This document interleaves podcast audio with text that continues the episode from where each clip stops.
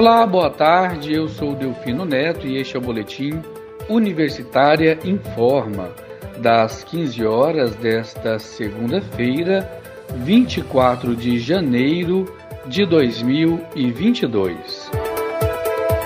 Reitora Angelita Pereira de Lima comenta durante o programa Boa Semana UFG sobre a ampliação do retorno das atividades presenciais na UFG, bem como os detalhes para a confecção de uma portaria com as medidas para a cobrança do passaporte sanitário na instituição.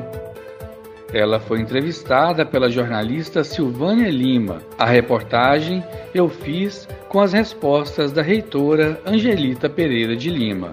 Vamos ouvir. Durante o programa Boa Semana UFG desta segunda-feira, a nova reitora da UFG, Angelita Pereira de Lima, falou sobre diversos assuntos como as nomeações dos pró-reitores e assessores feitas até o momento, as vagas da UFG para o SISU e as colações de grau presenciais. Logo após falar sobre o rígido protocolo para estas colações de grau, a reitora Angelita comentou sobre o retorno 100% das atividades presenciais na UFG, já agendado para o próximo dia 31 de janeiro. Vamos ouvir. É, além das, das, do segmento das colações de grau, sem sombra de dúvida, prioridade, o assunto principal é, a, a são, é, é, é o retorno da, na verdade, ampliação das, das atividades presenciais na UFG, cujo retorno, o início estava previsto no dia 17 e foi adiado para o dia 31, ou seja, para a próxima semana.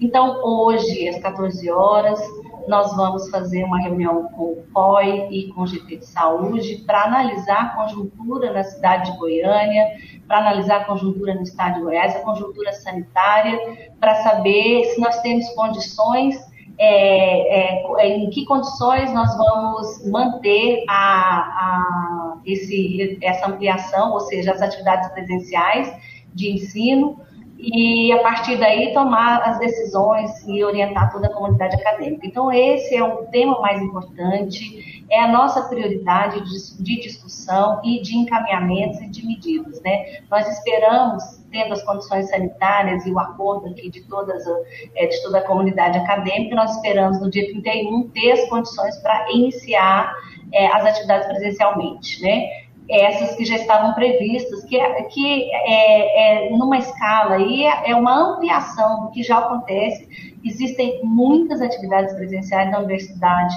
que, é, que estão em andamento, que não foram suspensas. É, o retorno aqui de, de, nas unidades acadêmicas de disciplinas que estavam em ensino remoto, mas não é 100%, é, é, é a, a, a, presença ela não vai ser uma presença de 100% dos estudantes.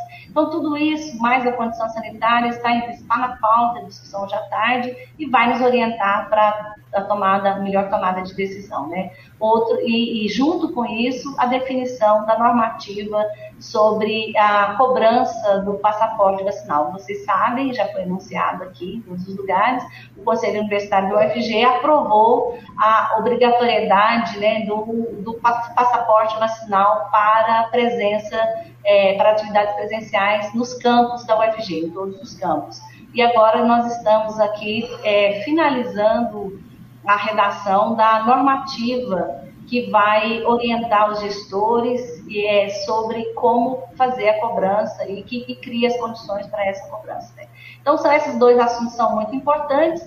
Ainda durante o programa Boa Semana UFG de hoje, o primeiro com a nova reitora da UFG, a professora Angelita Pereira de Lima anunciou os nomes dos pró-reitores e fez questão de anunciar que a professora Sandra Mara Matias Chaves vai compor a gestão como assessora especial da reitoria. Vamos ouvir as informações. Mas nós fizemos então as primeiras ações é, realmente é, dar continuidade ao processo de transição, fizemos as primeiras nomeações que são as, é, as que estruturaram nossas condições de trabalho, então aqui no gabinete, a, a diretoria de agenda, chefia de gabinete, professora Sandra Mara, como já foi anunciada, assumiu, foi nomeada assessora especial da reitoria, com, é, selando o seu compromisso e a sua presença nesse, nesse, nesse momento da universidade e nessa gestão como um todo. É, professora Edivar, que vai assumir uma, uma assessoria de relações, a articulação interinstitucional muito importante para que a gente também não sofra rupturas nesses outros aspectos e principalmente, só mais um pouquinho, Silvana, assim dizer que nós estamos com quase todas as pró-reitorias já estruturadas, né? Então, o professor Israel Elias que é, assumiu, já está nomeado como pró-reitor de graduação, muito importante exatamente nesse momento que nós estamos vivendo, vamos tratar disso agora há pouco, né? Professor Felipe Terra Martino é, é, assume, é, assumiu, já está nomeado pró-reitor da pró-reitoria da PRPG, pró-reitoria de pesquisa e, e pós-graduação, junto com ele o professor Wilson Flores Lopes é, uh, Júnior, que vai é, atuar, então, assumir aí a pró-reitoria como adjunto, né?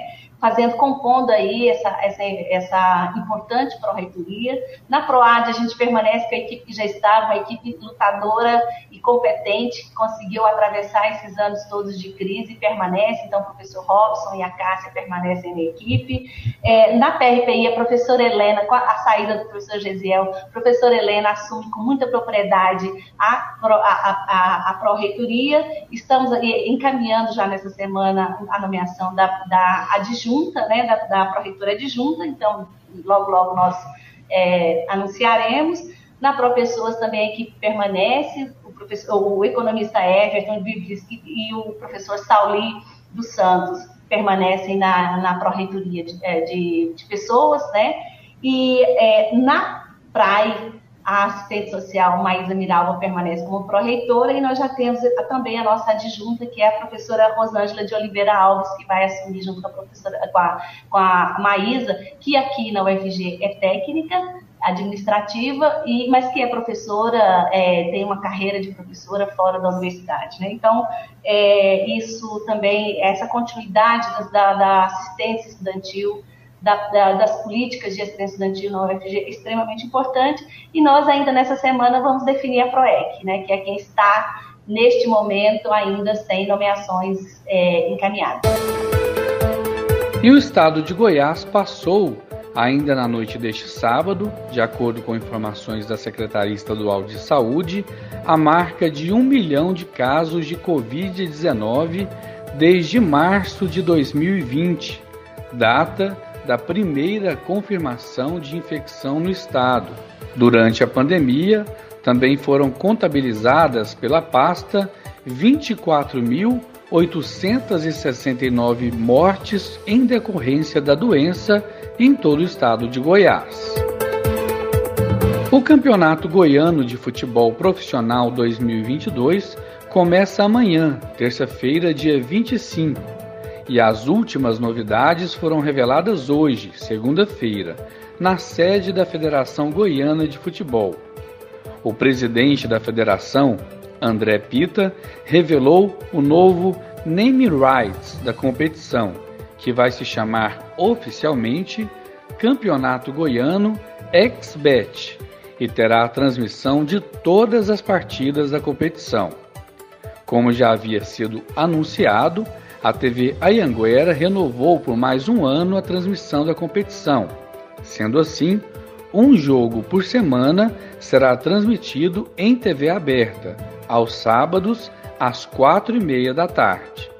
As outras partidas, que somam 74, serão transmitidas pela Eleven Sports, serviço de streaming gratuito que tem em seu catálogo a Série D do Campeonato Brasileiro, Copa do Brasil, Copa São Paulo e torneios de base nacionais, além do Brasileirão Feminino, séries A2 e A3, entre outros. Esta será a edição de número 79 do Campeonato Goiano de Futebol e a partida que vai inaugurar o torneio será Vila Nova e Goiatuba, em Goiânia, no Estádio Olímpico. O duelo acontece nesta terça-feira, às sete e meia da noite, no Estádio Olímpico de Goiânia. No mesmo dia, às oito e meia da noite, Aparecidense e Iporá se enfrentam em Aparecida de Goiânia. Além de Anápolis e Goianésia, no Jonas Duarte, em Anápolis. Os outros três confrontos acontecem na quarta-feira, dia 26. E com essa informação, chegamos ao fim do Boletim Universitário em Forma, das 15 horas desta segunda-feira, 24 de janeiro de 2022. Outras informações logo mais às 18 horas e 30 minutos. Eu sou Delfino Neto para a Rádio Universitária.